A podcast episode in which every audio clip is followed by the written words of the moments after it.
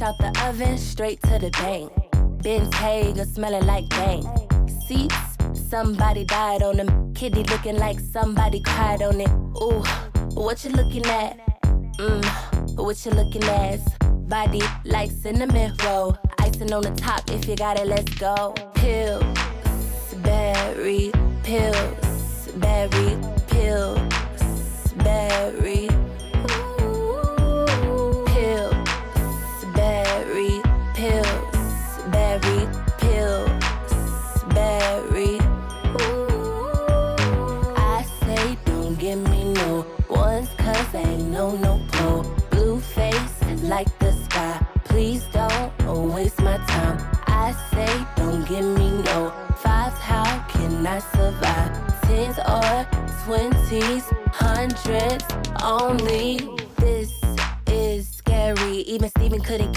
My name was Carrie. Sorry, yes, I was rude. Real down chick, Carolina attitude. Jimmy came with the shoes, and I ain't have to choose. If you got the money, then I got the moves. Yes, I got mines, but I'm spending yours. Bake more biscuits, hide the rest in a drawer. Pills, berry, pills, berry, pills, berry.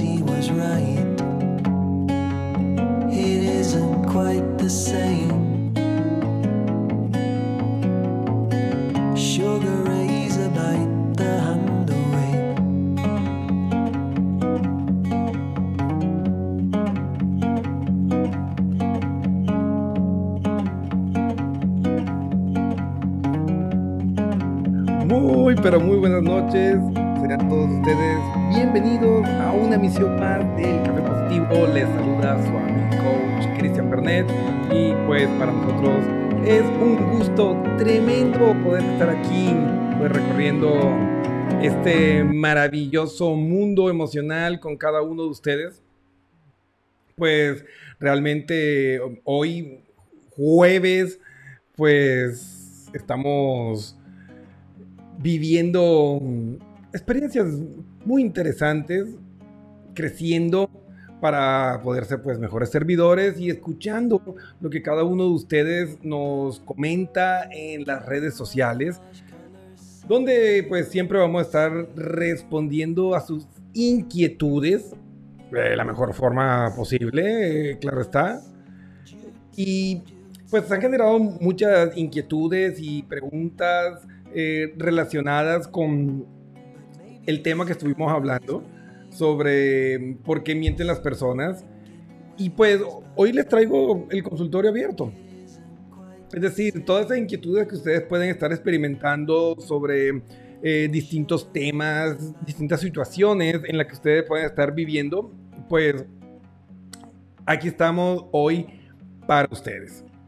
Entonces, pues tenemos eh, un par de historias seleccionadas que hemos eh, destacado para estudiarla como es costumbre en el consultorio abierto. Vamos a um, estudiar dos historias que vamos a analizar con ustedes y pues ustedes también podrán comentarnos qué, qué están pensando, qué están sintiendo, dudas o inquietudes que tengan y pues también podrán eh, pues enviarnos por interno preguntas que tengan y quieran mantener en de una manera confidencial, pues nos pueden escribir ahí a nuestro número positivo internacional, donde podrán escribirnos con absoluta eh, tranquilidad. Y pues quiero aprovechar para mandar un saludo muy especial para las personas que se van conectando a la sintonía del Café Positivo. Nuestra querida Tatiana Altamirano, ya activo fijo. Pues muchas gracias por estar conectada con el Café Positivo. También pues para la reina de corazones, Elizabeth Gaona. Amore, ahí te va toda mi energía y todo mi amor. Gracias por estar conectados, gracias por estar conectada y pues a seguir navegando. Esteban, Fabián, eh, Lucas, que se conectan en la sintonía del Café Positivo. Recuerden que estamos eh, pues transmitiendo a través de toda nuestra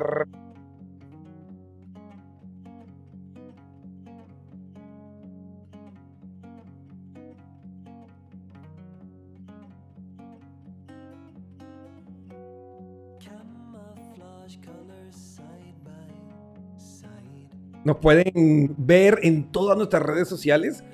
eh, en YouTube, en Instagram, en LinkedIn pueden ver estas transmisiones.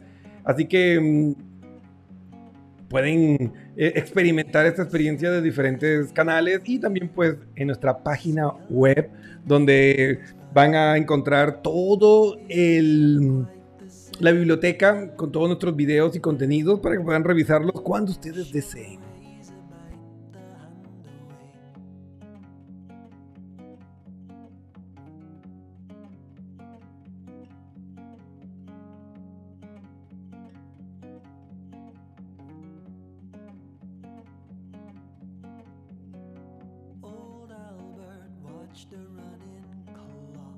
Bueno, ahí eh, eh, pudieron observar todas nuestras redes sociales. Ahí pueden tranquilamente mm, revisar todos los contenidos que tenemos, pues para cada uno de ustedes. Ahí disculparán que se nos fue el audio un, instante, pero mm, aquí estamos de nuevo con ustedes. La primera historia que vamos a estudiar hoy, que pues nos pidieron que la analizáramos en nuestro consultorio abierto, es sobre Tabata. Un saludo súper especial para la página Cuencano que se respete, que se está conectando, dice. A ver qué nos cuentan desde la hermosa tierra cuencana. Dice buenas noches y buena vibra. Muchas gracias. Y va toda la energía y toda la buena vibra de esa gente bella de Cuenca que se conecta. Estamos pues con conexiones internacionales confirmadas. Nueva York, Cuenca, Ecuador, Madrid, Colombia, Barranquilla, Medellín, conectado en la sintonía, Arequipa. Pues felices de, de poder estar con ustedes. Pues el caso que tenemos hoy con nuestra querida Tabata es pues analizar. Tabata nos cuenta la siguiente historia. Dice, Cristian, hace aproximadamente un año y medio, cuando comenzó todo el problema con lo del COVID, mi pareja eh, decidió, puntos suspensivos, entre comillas, decidimos, no sé, me genera dudas ese juego de palabras, pero bueno, que era más cómodo que él viniera a vivir conmigo. Una vez que él estuvo ya viviendo con nosotros, pues la relación se puso bastante tensa, el teletrabajo y todas las demás eh, actividades hacía que estuviéramos 24/7 juntos. Y luego, pues cuando se comenzaron a relajar un poco las medidas porque con las vacunas y todas estas situaciones ya se podía salir y se podían retomar algunas actividades, mi pareja comenzó a manifestar de una manera muy enérgica que no le gustaba que estuviera saliendo. Lo que me decía era que cuando salía con mis amigos y con mis amigas, pues consumía alcohol y eso a él no le gustaba y que una persona en una relación no debería salir sola. Yo por no tener problemas comencé a seguir sus consejos, pero hoy por hoy me siento frustrada, amargada, me he alejado completamente de mis amigos y la relación no ha mejorado. Yo esperaba que al seguir sus consejos las cosas estuvieran mejor, pero definitivamente estoy peor que antes porque ahora no tengo mis amigos y tampoco tengo una buena relación de pareja. Yo siento que él me controla mucho y no sé qué me recomendarías hacer en este caso. Muy bien. Las parejas controladoras. Es un tema eh, eterno que pues siempre está dando vueltas acá. Miren, eh, yo quiero ser muy honestos con cada uno de ustedes. Las relaciones de pareja se llaman relaciones de pareja porque eh, eh, ese equilibrio de poder, esa, eh, esa geometría del flujo de poder está equilibrada. Por eso se llama relación de pareja. O si no, pues es una relación dispareja y, y pues no funciona. Su mismo nombre implica cómo debería ser el funcionamiento de la misma, ¿no? Ahora, si, nosotros eh, sentimos y experimentamos que estoy perdiendo felicidad o calidad de vida al estar con una persona a mi lado, yo creo que es necesario reflexionar seriamente si es realmente lo que nos conviene. La relación de pareja tiene tres dimensiones y se los he comentado en reiteradas ocasiones en nuestros programas, en nuestros artículos, en nuestro blog y es absolutamente cierto que hay tres dimensiones. Estoy yo, sí, el yo que nunca va a desaparecer. Eso es mentira de que cuando ya estás en una relación de pareja dejas de ser un tú y un yo para convertirnos en nosotros. No, eso suena muy romántico, pero no es real y es supremamente tóxico. Siempre van a existir tres dimensiones. Yo, tú y el nosotros. ¿Qué quiere decir esto? Que una relación de pareja es combinar de una manera equilibrada y justa las cosas que ambas parejas o ambas personas, perdón, eh, aman de su vida. y pues tienen la responsabilidad de trabajar en encontrar esos espacios y esos equilibrios para que fluya y prospere el nosotros. Pero en ningún momento es dejar de hacer lo que tú amas por hacer feliz al otro. Porque ahí estás dejando tu identidad, estás dejando de ser tú. Y uno podría pensar como que, ah, bueno, Cristian, pero ¿qué tan importante puede ser? Ya dejo de salir, dejo de tener amigos, a la final ya tengo mi pareja. Es que no. El problema es que si esa fuera la solución y ustedes pueden, ustedes escucharon el mensaje de Tabata, ella dejó de salir, se alejó de sus amistades y la relación no mejoró. Porque al final el problema es que es una pareja controladora. Y eh, las parejas controladoras, pues es- lo que están es buscando el control total de la pareja. Porque en su inseguridad, la única forma de sentir que la relación puede ser funcional es tener un control coercivo sobre la otra persona. Y pues eventualmente te va a terminar asfixiando. El ser humano es un ser libre y autónomo.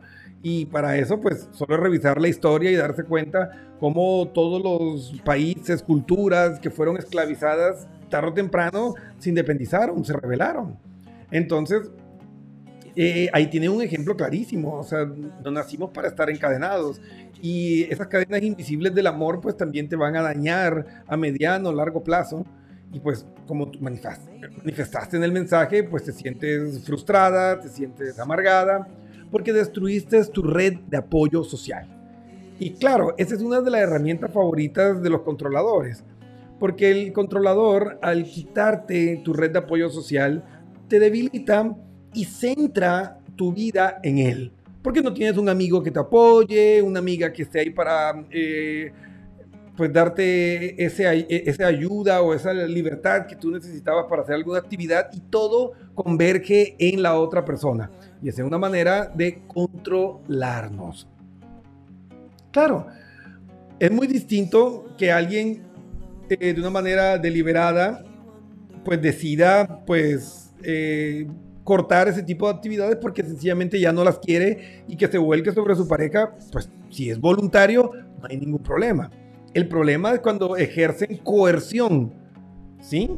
Porque cuando eh, se enojan, cuando te aplican una ley del hielo, cuando no quieren conversar contigo, cuando gritan, cuando llegan incluso a las agresiones físicas, es, una, herrami- una herramienta coercitiva en el que quieren a través de la fuerza y de la autoridad que tienen, utilizando a veces el apalancamiento de la presión social para dominar y controlar tu vida. Pero evidentemente, pues cediste y no mejoró nada. Y después te comenzará a arrebatar otras cosas.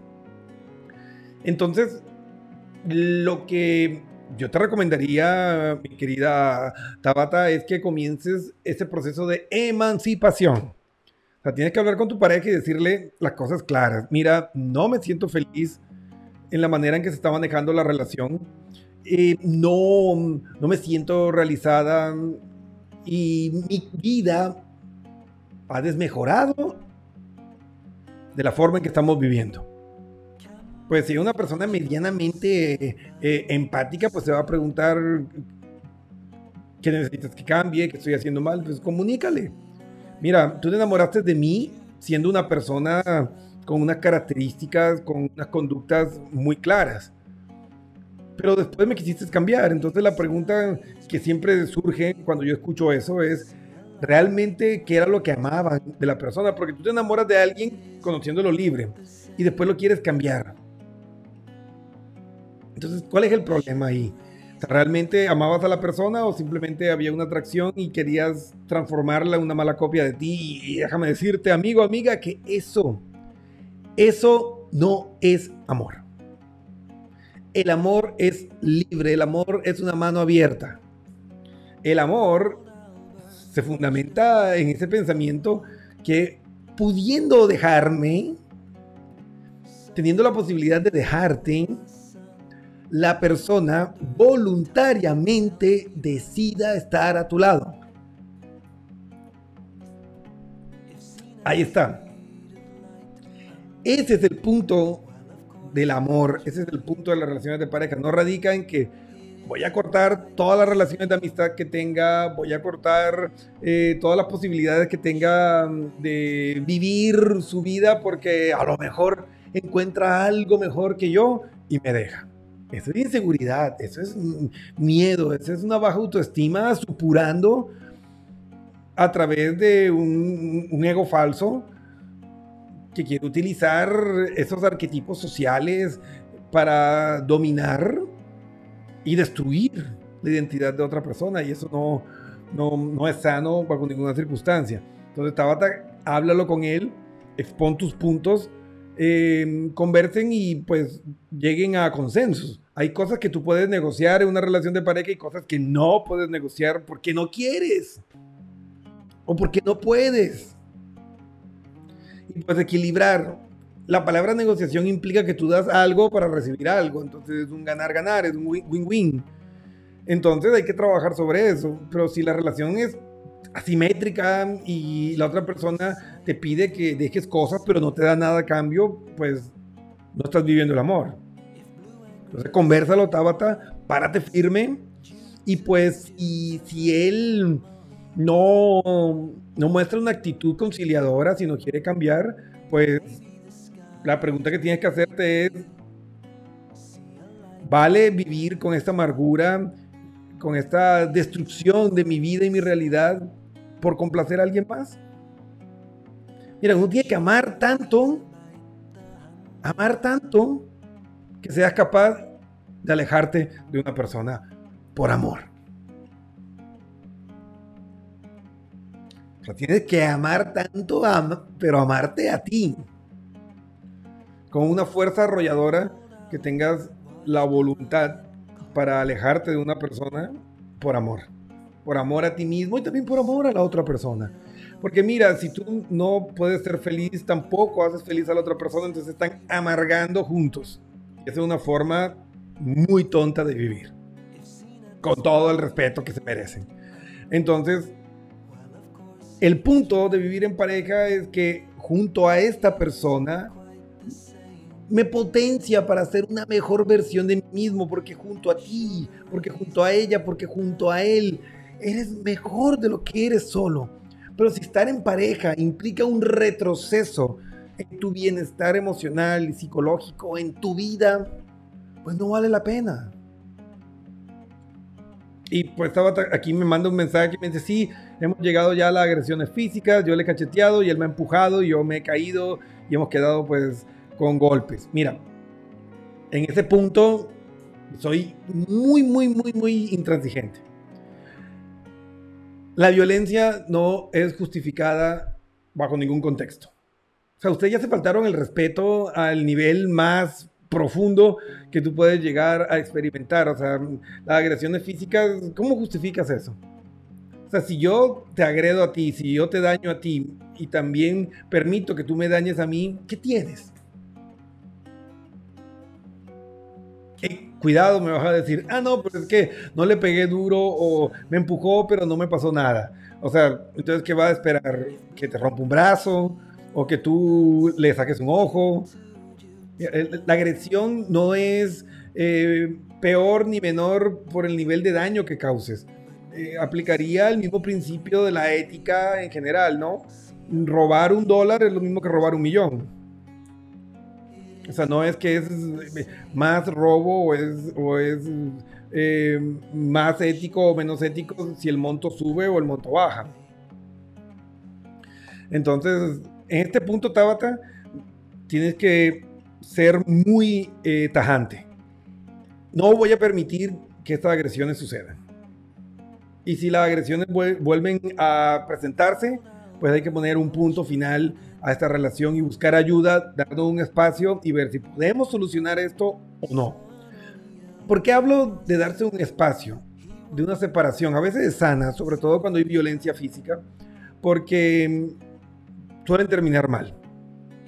Estadísticamente, el 60% de mujeres que son víctimas de violencia y agresiones domésticas terminan muertas a nivel mundial. No es un chiste, estamos hablando de una cuestión de vida o muerte. El 60% es más peligro que, que, que- nos diera COVID, para que tengas claro la amenaza, ¿no? Entonces, eh, el punto de todo esto es que la violencia física no es negociable. Pues, la emocional y la, la psicológica tampoco, pero pues hay un riesgo inminente de perder tu vida porque las agresiones se van naturalizando. Y mira lo que me pusiste, ¿no? Es que no, realmente no han sido golpes fuertes. Estás naturalizando una conducta violenta. La estás normalizando, como que, bueno, no es para tanto. Y seguramente, pues, eh, primero fueron gritos, luego insultos, luego patearon puertas, lanzaron cosas y fuiste naturalizando, ah, sí, que no, no fue tan grave, a la final e- ese vaso no me gustaba, justificaste las conductas hasta que ya llegaron a la parte física. Entonces, ¿qué viene después? Ya no va a ser un empujón, sino una cachetada o un, golpe con el puño cerrado, o una patada, o tú que le des con, no sé, con, con alguna, algún objeto contundente. O sea, ya llegaron a un punto de degradación en su relación que lo que necesitan es darse un espacio ahorita, buscar ayuda profesional, los dos, y ver si realmente hay algo que rescatar en esa relación.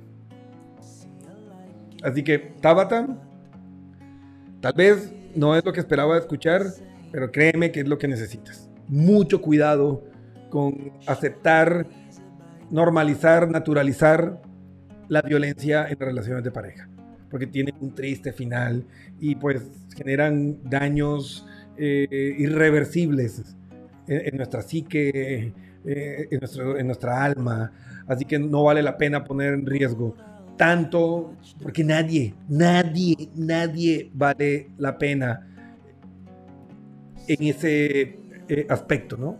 Nadie vale, nadie vale tu daño mental em- y emocional. Así que ahí le- le- les dejo es- este, esta primera aproximación. Y pues Tabata, si quieres enriquecer un poco más esto, pues puedes escribirnos, independientemente que terminemos con el programa, eh, pues así como nos escribiste la historia, pues nos puedes seguir contando y pues ahí te vamos a seguir aconsejando. Eh, pues estamos para servir y este es un espacio eh, social donde pues damos la oportunidad a las personas de recibir consejería eh, profesional, eh, recibir ayuda de personas que han vivido estas experiencias de una manera tal vez eh, informal y personas que tienen también conocimientos formales sobre este punto y que pues juntos podamos encontrar mejores salidas.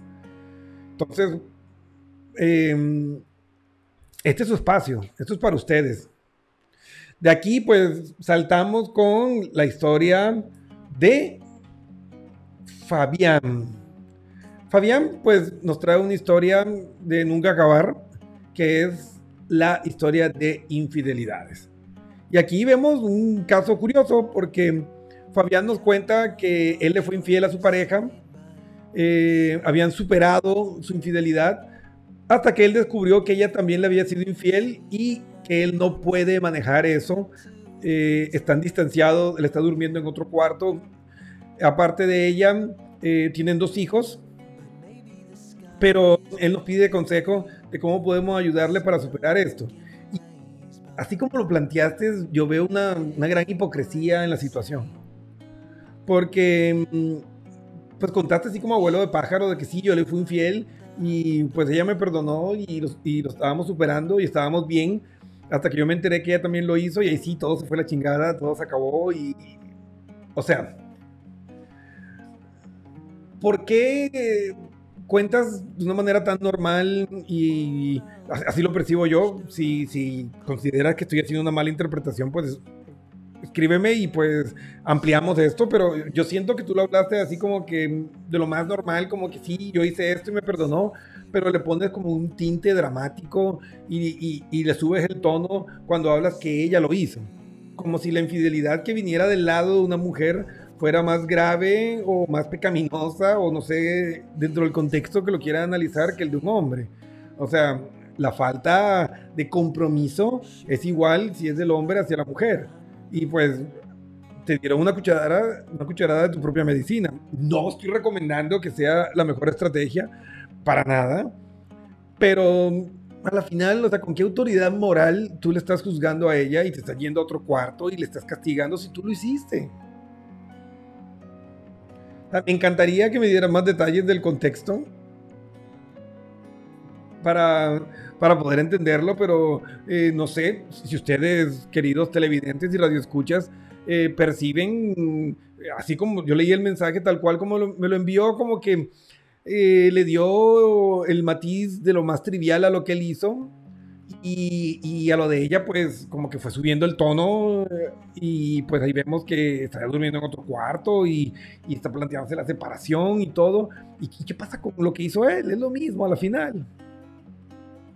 Entonces, mientras que vamos eh, analizando el caso, leamos lo que nos dice nuestra querida Tatiana Altamirano, que dice, ¿por qué te dejas manipular? Piensan que pueden hacer contigo lo que sea. Se pierde el respeto y la comunicación totalmente. Pues sí, el, problema es que el controlador, eh, Tatiana, pues, se está refiriendo al caso anterior que analizamos, pues el controlador cuando consigue un- una victoria, es decir, cuando tú cedes y sueltas eh, completamente eh, una conducta o, complaces un capricho de él, pues sigue escalando y sigue queriendo más. Y es como, como un agujero negro, ¿no? Que se traga todo y pues, pues llegará un punto en que no quedará espacio para tu identidad, para tu vida. Entonces, regresando al caso de Fabián, pues Fabián, yo creo que estás ahí actuando con una doble moral que, que no me convence. O sea, tú fuiste infiel, ella fue infiel. ¿Cuál es la diferencia? Ah, pues aquí ya nos escribió. Pues vamos a ver qué nos, qué nos dice Fabián. Fabián dice, yo pienso que lo de ella fue más grave porque yo le confesé y ella no me dijo nada y yo lo descubrí por unos mensajes que encontré en su correo. Mira, que Fabián, te estás metiendo en problemas conmigo porque me quieres jugar la psicológica y no vas a poder. Entonces, yo quiero que me expliques algo. Mágicamente el correo se abrió y tú, oh, encontré la información. Yo no quería leer, pero me llegó. Te metiste en su correo. Y eso, eso es abuso. El hecho de que tú estés en pareja con alguien no te da el derecho para entrar en sus correos, para revisar su celular. No, es más, tú no tienes por qué invadir ni siquiera su closet. O sea, no es que tú vas a coger y abrir el closet y acomodarlo como tú consideras que es mejor, ni siquiera eso. Entonces, mira por ahí que tienes un montón de, de conductas tóxicas que hay que revisar. Entonces, mira, el hecho de que tú hayas confesado tu infidelidad, ok, sí, es un punto eh, a tu favor, entre comillas, pero a la, a la final eso es- queda a consideración de tu pareja. O sea, puede que a ella le, le valga un chingo, le valga madres, que tú hayas confesado, el punto puede ser, me traicionaste y... Entonces ahí estamos poniendo una escala de, de valoración de que es menos grave porque yo confesé y, y ella no me dijo nada y yo le descubrí, pues el motivo es el mismo. Ahora, Fabián, eh, saliendo del drama y del show del macho herido, con todo el respeto que te mereces, dejando ese ego eh, y esa masculinidad frágil que muchas veces manejamos, yo quiero invitarte a una reflexión. La infidelidad muchas veces es la señal de una relación que ya se había muerto y nos negábamos a aceptar. También la infidelidad puede ser la consecuencia directa de acciones negligentes de nuestra parte. O sea, las infidelidades nunca se dan de gratis. Una infidelidad no se da porque eres el marido ideal o porque eres la esposa ideal. Siempre hay un contexto de cosas que dejaste de hacer o cosas que están haciendo que han ido deteriorando la relación. Yo te pregunto, ¿hace cuánto dejaron de hablar y darse espacios realmente de amistad? Donde tú pudiste escuchar que ella te estaba pidiendo conversar más, salir más, que la relación se estaba enfriando. Mira, sé, sé hombre y dime si ella no te dio señales y no te pidió ayuda antes de que pasara todo esto. Te reto. Mira, tal vez no era lo que querías, pero si mandaste el caso para analizarlo al aire, pues eh, esto era lo que estaba buscando, ¿no? Salir de tu zona de confort, eh, desaprender una conducta y pues tratar de salvar tu relación, porque o si no, no me hubieras escrito, si no, no hubieras puesto tu historia aquí en el Café Positivo, sencillamente te hubieras ido y listo. Entonces, te reto. A ver, escríbeme. Y mientras tanto, mientras que le damos la oportunidad a nuestro querido Radio Escucha, que expuso con valentía su caso, veamos la retroalimentación de el resto de la comunidad del Café Positivo aquí en Vida Inteligente. Dice, típico machista que cree que solo él puede hacer todo lo que quiera. Una mujer que sea santa, ah, que puede hacer todo lo que quiera y una mujer que sea santa a su lado. Pues ahí está. Pues no, no hay cómo. Miren, hay una frase que me gusta mucho y dice, cada cual tiene la vida que se merece, por lo que ha hecho o por lo que ha dejado de hacer. Entonces, en este punto, pues tanto ella como tú son responsables, no culpables. Porque en la relación de pareja no hay culpables, hay responsabilidad de ambas partes. Ambos han sido responsables. Y ah, gracias, gracias por responder el mensaje. Y dice, bueno, Cristian, en ese punto, y pues sí me pareció fuerte, pero tiene razón. Hace muchos años que ella ha venido diciéndome que busquemos ayuda profesional y yo le decía, ok, pero no- nunca movía un dedo. En alguna ocasión me dijo que había sacado una cita y la verdad tuve un día en el trabajo súper apretado y no pude ir. Ella se enojó mucho y me dijo que nunca más iba a hacer nada de eso y que yo fuera el que buscara cuando considerara que esto era necesario y nunca lo hice. Pues ahí lo tienes. Esto se llama negligencia. Te estuvo pidiendo ayuda, estuvo gritando para llamar tu atención, para, para arreglar las cosas. Se tomó el trabajo de sacar la cita, pagar la cita y no llegaste. O sea, ¿qué crees tú que podía pensar ella al respecto? Que estás locamente enamorado de ella, que estás eh, supurando amor. No. Lo que ella debe haber pensado es, no le importa lo que yo siento, no le importa la relación, todo es más importante que yo, el trabajo es más importante que nosotros. ¿Y te extraña que te haya sido infiel?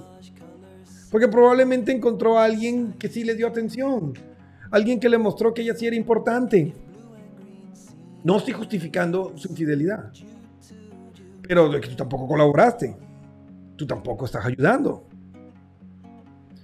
Entonces lo que yo veo aquí, pues es que se distanciaron tanto, se alejaron tanto los unos de los otros, que llegaron a un punto en que la, la infidelidad fue causa y efecto de lo que habían hecho o dejado de hacer. Entonces, ahora sí, te lo voy a decir. Hazle caso, habla con tu pareja, deja de hacerte el machito, regresa al cuarto, pídele disculpas de corazón por lo que tú hiciste y busquen ayuda profesional.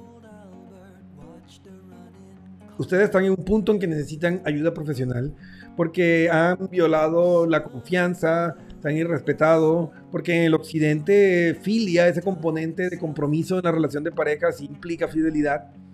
Entonces, es momento de buscar ayuda profesional.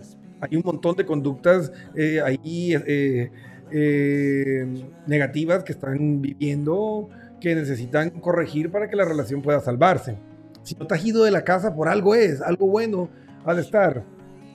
Y no me venga con el cuento que, que por los hijos, porque eso es mentira, nadie se queda por los hijos, los utilizan como justificación para no enfrentar una realidad que les atemoriza. Comenzar de nuevo, el estigma de que les digan divorciados y un montón de, de ideas limitantes que tenemos. Entonces, busquen ayuda profesional porque la necesitan. El 75% de las parejas que buscan ayuda profesional y se comprometen con los procesos y las técnicas logran salvar sus relaciones.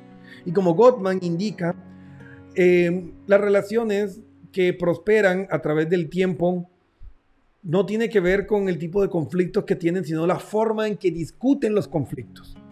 Entonces, si ustedes abren canales de comunicación, si ustedes logran hablar de esto con respeto, entendiendo que los dos fueron responsables y que ambos pueden aportar a cambiar y mejorar la realidad y volver a enamorarse porque ya vivieron el enamoramiento, ya vivieron el amor. Entonces, lo que tienen que hacer es volver a conectarse. Entonces, si te vuelve a conectar, pues puede volver a prosperar el amor. Eso ya es algo que depende eh, absolutamente de, de ustedes. Entonces, los invito. Los invito a que busquen ayuda profesional. Los invito a que puedan eh, trabajar de una manera honesta en ese crecimiento y desarrollo de, de la relación de pareja. Entonces, no te doy mucho largo, da lo mismo. La infidelidad tuya o la de ella es irrelevante si tú confesaste y ella no. El punto es que, mira, ¿cuánto distanciamiento, cuánta falta de comunicación debió existir entre ustedes para que esa relación en la que están los dos unidos se separó tanto que entraron dos personas más en la relación? Eso es lo que tienes que analizar. Entonces ya no había comunicación, ya no había afecto, eh, ya no había pasión. Entonces, si te das cuenta, los unía un trozo de papel. Y un papel no es algo fuerte. Lo único que puede mantener una relación unida es el amor. El, amor consumado, el amor completo, no un amor vacío, un amor fatuo, un amor superficial basado solo en compromiso, en deseo. No, tiene que ser un amor completo. Entonces, si buscan ayuda y aprenden a reconectarse nuevamente, créeme que pueden superar obstáculos tan grandes como una infidelidad mutua como la que ustedes vivieron. Y yo en mis 20 años que tengo eh, como coach, como, como consejero, pues hemos trabajado muchísimos casos eh, similares al tuyo y hoy están felices con relaciones muy positivas y constructivas. Así que una infidelidad no es el fin del mundo. Es la consecuencia de lo que ambos han hecho en su relación de pareja. Punto final. Entonces, pues, si, si gustan y, no conocen a alguien con quien puedan trabajar esto de confianza, pues vean nuestra página web y pues trabajamos con ustedes, ningún problema. Ahí tenemos expertos, yo mismo eh, tengo un posgrado en psicoterapia y sexología y les puedo guiar o cualquiera de nuestros psicólogos clínicos o, o del equipo de coaches que están eh, afiliados con nosotros. Así que, pues, contáctanos si, si lo deseas y ahí estamos para ayudarte. O sea, mientras que tengan deseo de mejorar y de cambiar, pues hay esperanza. Entonces, queridos amigos y amigas, pues espero que estos dos casos hayan aportado información de valor para ustedes. Entonces, resumiendo, la violencia no se puede aceptar bajo ninguna circunstancia. Eh, la integridad física de las personas son sagradas. No es negociable. El objetivo de estar en pareja es ser feliz. Si has perdido felicidad, si has perdido plenitud y brillo en la relación de pareja, pues hay, hay que plantearse si la arreglas o la dejas. La infidelidad no es el fin del mundo. A veces es la señal de actos de negligencia o de acciones que están lastimando a nuestra pareja. Eh, la terapia de pareja funciona, estadísticamente, he demostrado que sí. Y cuando tenemos el valor de hacernos responsables y darnos cuenta que muchas veces no escuchamos el clamor de nuestros seres amados, pues le quita ese contexto en el que nos victimizamos y eludimos a través de este de, esta estrategia psicológica, asumir la responsabilidad de las cosas que no estamos haciendo y que sí podemos hacer para que nuestras relaciones funcionen mejor. Así que con este resumen de estos dos casos, espero que pues, les pueda aportar a ustedes y les invito a que compartan eh, estos videos, ya que no sabemos a qué persona puede llegar y ayudarles a salir de un círculo de destrucción y de tristeza. Entonces, ayúdenme a mejorar nuestra realidad. Comparte, comparte, comparte el video y pues todos trabajemos en esta nueva era donde el conocimiento, donde las redes sociales sí pueden trabajar para construir un mundo mejor. Porque un mundo mejor va a ser la consecuencia de personas que trabajan en sí mismas, que se amen y cuando ellos mismos mejoren comenzarán de una manera indirecta a cambiar todo su entorno. Así que ahí les dejo la inquietud y pues si necesitan eh, ayuda profesional, psicólogos, coaches, consejeros, expertos en conciencia plena, lo que necesiten para convertir a su empresa o su propia vida o su relación de pareja en un mejor estado, un mejor lugar donde experimentar la existencia, la vida, escríbenos www.pernetpnlcoach.com. Hay una pestañita que dice chateemos, das clic, nos cuentas tu historia y pues vamos a estar listos para responderte y guiarte para que puedas encontrar el mejor consejero, el mejor apoyo en este proceso de mejoramiento. Todos hemos venido a aprender y todos estamos incompletos en esa tarea de convertirnos en mejores seres humanos. Y pedir ayuda, ser consciente que necesitamos ayuda, no es un signo de debilidad, es un signo de inteligencia emocional. Así que bueno amigos, espero que hayan disfrutado de este viaje a través de nuestro universo emocional y nos vemos el próximo martes 8 pm en otro episodio más del Café Positivo aquí en Vida Inteligente con nuestro equipo de Pernet PNL Coach y por supuesto su amigo y coach Cristian Pernet. Una linda noche, adiós.